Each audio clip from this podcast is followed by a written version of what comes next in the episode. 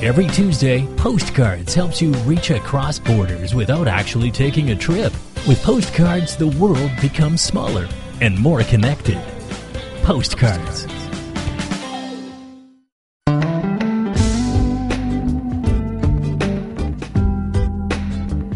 Hello and welcome to Postcards, a show which takes you across borders without actually leaving home.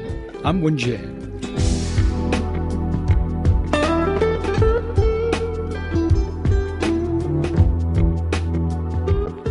Punta de Rieles in Uruguay's capital Montevideo is believed to be one of the world's most liberal prisons.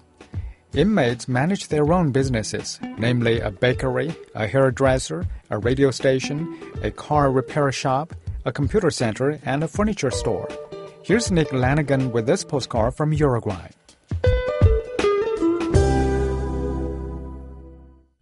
They might look like any soccer players on any soccer field, but these are inmates from the Punta de Rieles jail in the Uruguayan capital of Montevideo. With minimal security, the 500 prisoners of this Uruguayan facility can walk freely to work every day, whether they are construction workers or actors in a play in the jail. The idea is rather unusual. The Punta de Rieles jail is a microcosm of society aimed at humanizing convict conditions and helping them reintegrate into society later. In a relaxed atmosphere, most detainees work in business ventures they launched thanks to their families' financial help. There's also a bank that the inmates manage. It lends money to their peers without interest. To avoid illicit trade, there's no money circulating in the prison, only coupons. Inmates have started a gym facility, yoga, theatre and music workshops, a radio station and a grocery shop, among other startups. For the owner of this grocery store, getting money from his family to buy groceries that he would sell in the jail was a sacrifice. The lower income household had to borrow money here and there. It was worth it. Antonio Arellano opened his store in 2013. He now wants to train other inmates to continue to run the shop once he's finished his sentence. Hoy por hoy me encuentro capacitado como para. This was a life changing opportunity. Now I have been trained to run a business or be an entrepreneur the day I step into the street and am free. I can escape delinquency. Since I was a teenager, the only thing I have done is commit crime. Today, I have the opportunity to change my life, and I have fully taken advantage of it.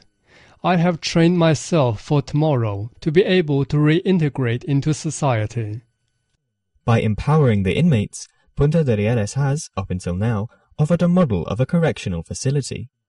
There have been very rare breakout attempts, and few return to a life of crime.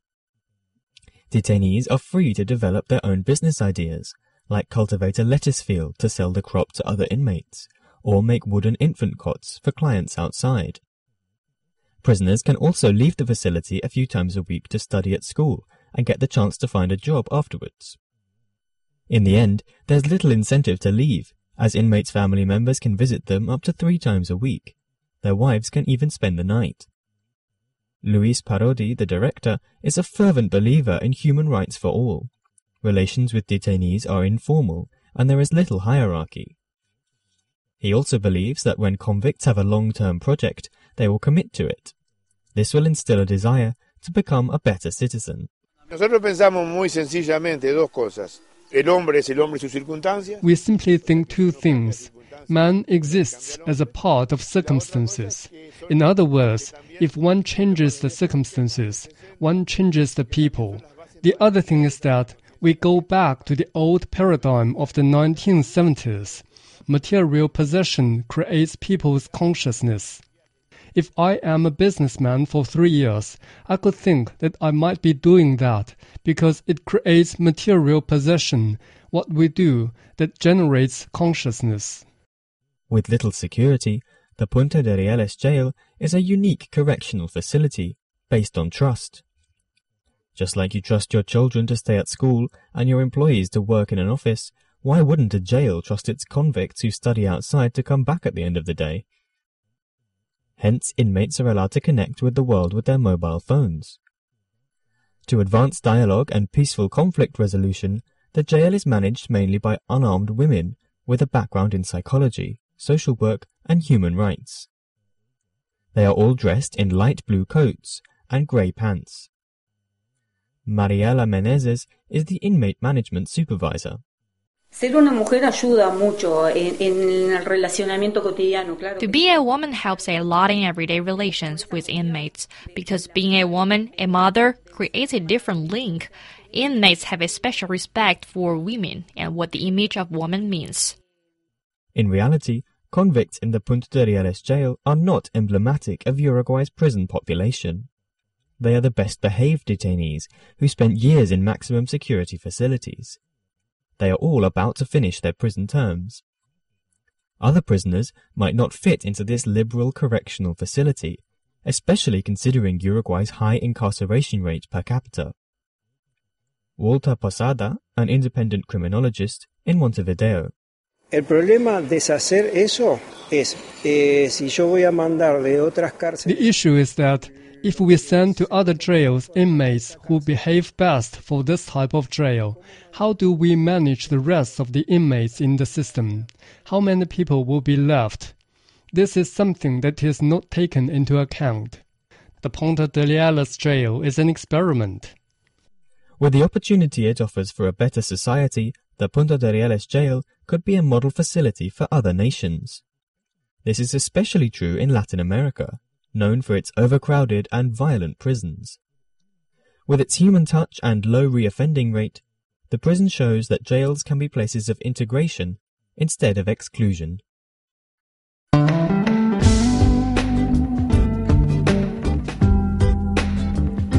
You're listening to Postcards, a weekly program on events and life stories taking place in different parts of the world. You can listen to our show at newsplusradio.cn.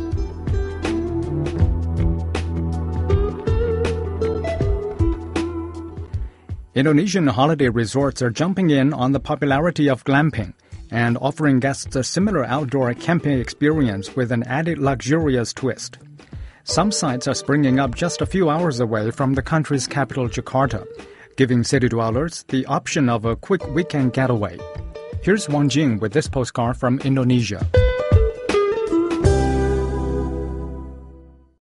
Just a short two hour drive from Jakarta, residents of Indonesia's bustling capital can arrive at Bogor's Highland Park Resort.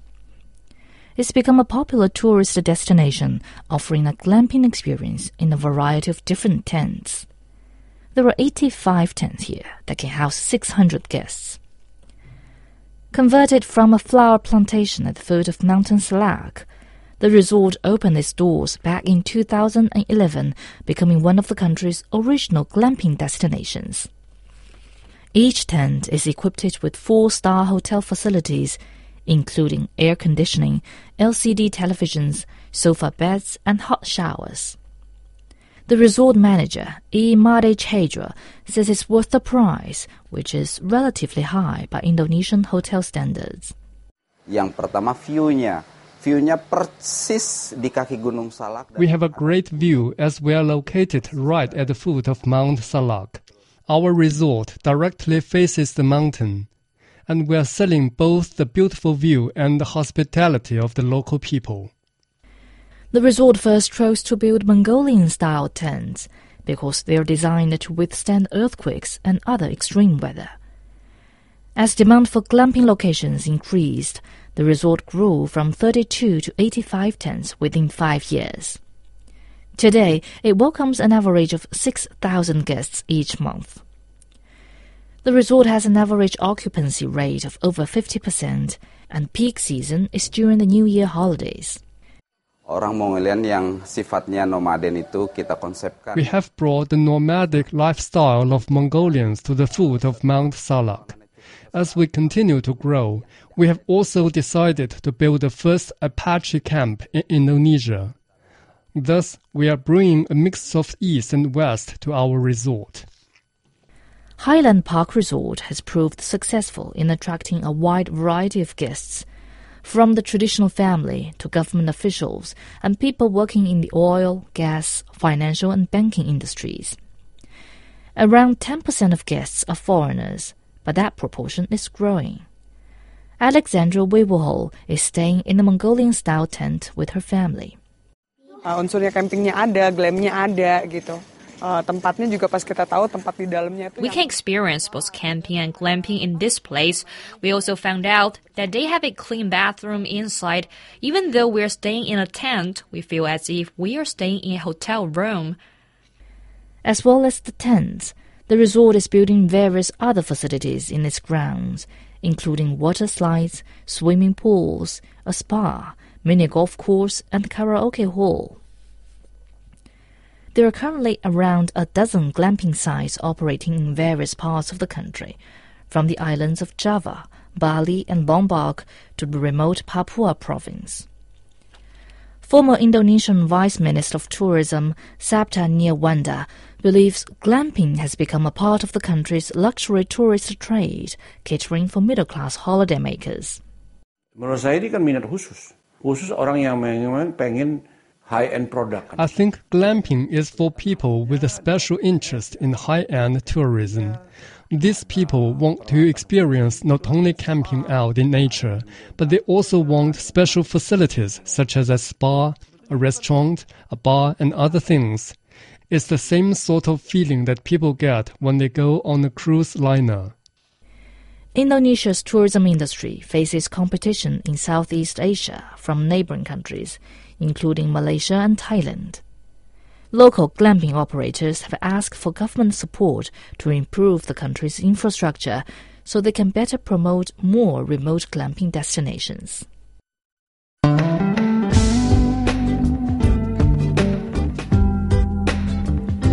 You're listening to Postcards, a weekly program on events and life stories taking place in different parts of the world. You can listen to our show at newsplusradio.cn.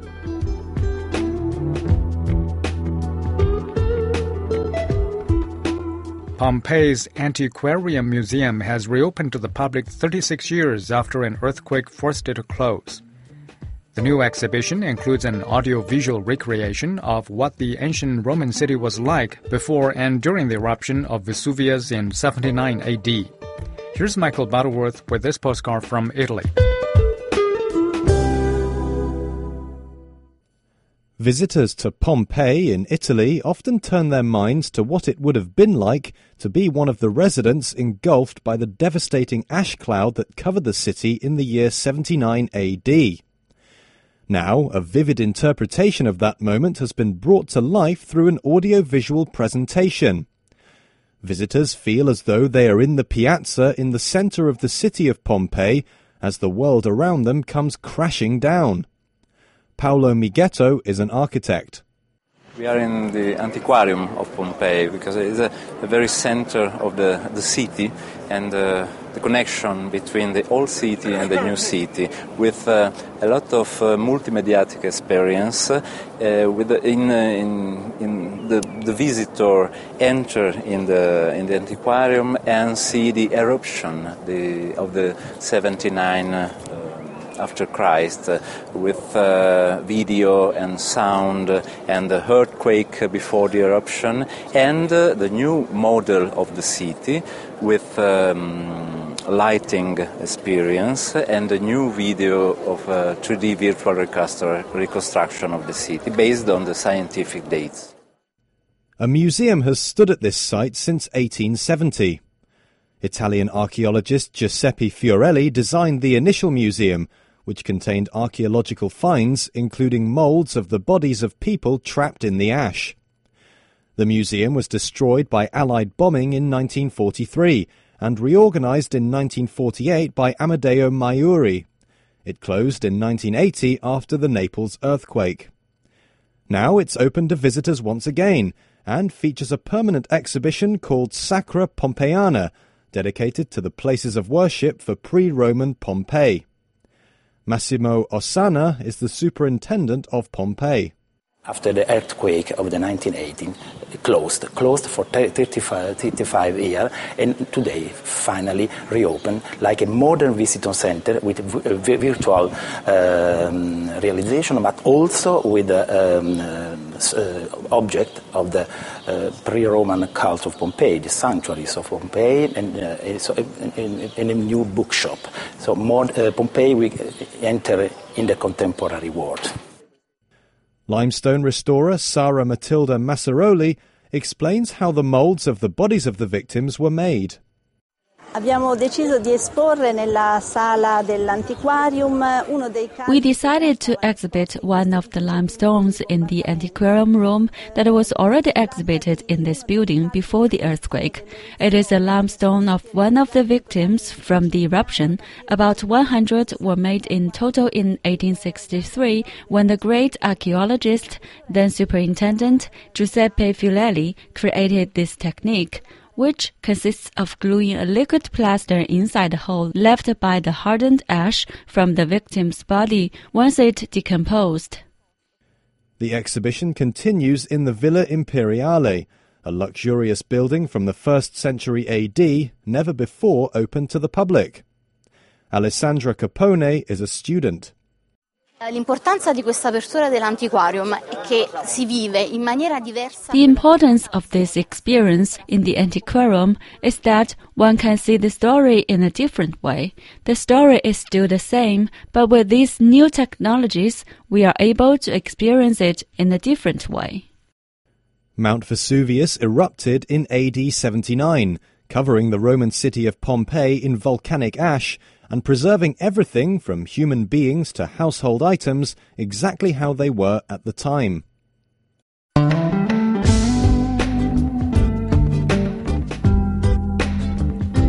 You're listening to Postcards, a weekly program on events and life stories taking place in different parts of the world.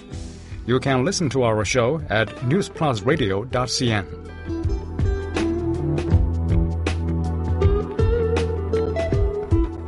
Scientists in Australia have discovered seven new species of peacock spider across Australia's southern coast.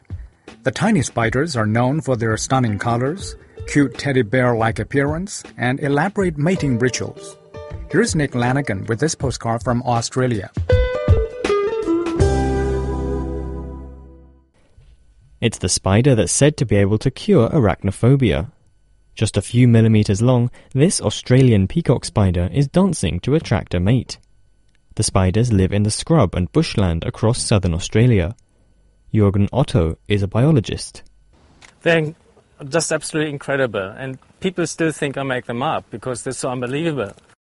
Otto and colleague David Knowles have just discovered seven new species of the spider.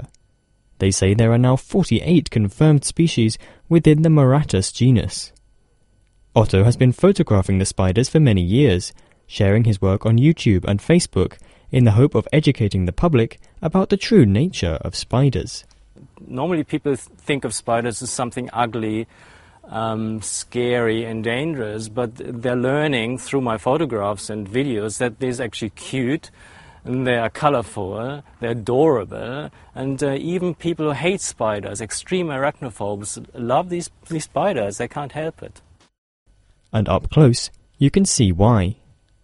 Just like their much larger peacock namesake, these spiders pull out some incredible moves to fascinate the females. That's the females putting pressure on the males to look better and dance better. Knowles is an insect photographer and runs an education business dedicated to invertebrates called Spineless Wonders. He helped Otto discover some of the new species. From a female's point of view, is the males that have the best routines and the best colour combination, they will get to spread their genes into the next generations. As for Otto, the search for even more species continues. They might be tough to spot at only a few millimeters in size, but if you look hard enough, you can find them in bushland in every southern state and territory. You just have to walk along, look on the ground, and eventually uh, they will pop up. Otto has published his new discoveries with co-author David Hill in the spider journal Peckhamia.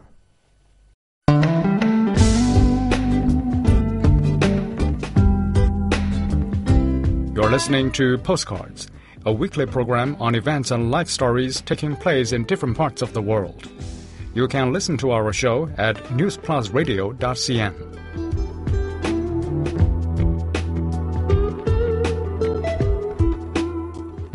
Ethiopia boasts the largest population of goats and sheep in sub Saharan Africa. The animals are an integral part of Ethiopian cuisine, culture, and tradition. But getting a live animal home from market can be a uniquely Ethiopian challenge. Before we come to the end of today's show, I would like to share with you an extra postcard from Ethiopia. Goat meat stew is a favorite dish in Ethiopia, and the country has the largest herd of goats and sheep in sub Saharan Africa. It's estimated there are around 25.5 million sheep and 25 million goats in the country. Sheep and goats are the major livestock earning export for the country, with around nine abattoirs exporting to the Middle East. For some farmers, goats and sheep are like their saving accounts and their insurance policies. Whenever they need immediate cash, they sell a few goats or sheep to cover their costs. Solomon Gizaw is a livestock expert at the International Livestock Research Institute. The way sheep and goats are marketed in Ethiopia is maybe different from other countries. Uh, it's not like we buy meat from the supermarket. Rather, we, we buy live sheep or goat and slaughter at our home. That is, is uh, our culture. Is also, for example, if you have a guest, you buy a sheep and slaughter for him. Is showing respect for him. And also, uh, uh, it's uh, for the festival, everybody is slaughtering sheep at home.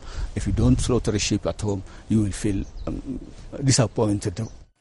At the Kara Livestock Market in Addis Ababa, a crashed truck rests with the animals in the feedlot. Transport in Ethiopia can be difficult, and just getting an animal home from market alive can present a unique challenge. Jamal Muhammad Ahmed is a sheep seller at the Kara Livestock Market.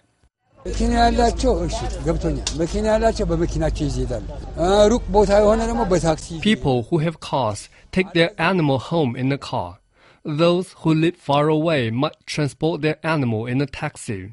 Those who live nearby can walk the animal home, and sometimes the butcher will come with them to slaughter the animal in their home. Bahuru Tates is a customer of Jamal's. In our culture, we slaughter animals at home. For example, my mother is visiting from the countryside, so I bought a sheep to welcome her in our home. Tates and his son walk their newly purchased sheep to the nearest taxi rank and load the animals into the trunk. And while Ethiopians still have a strong tradition of bringing live animals home to be slaughtered, this may be about to change. Yeah, slaughtering sheep at home may be important for the, from the cultural perspective, but uh, from hygienic perspective, it is not. It is not recommended. So the municipality would like to discourage uh, slaughtering at home, but rather at abattoirs, and also buy slaughtered sheep carcass from supermarkets. That is, uh, I think, that's going to be a trend.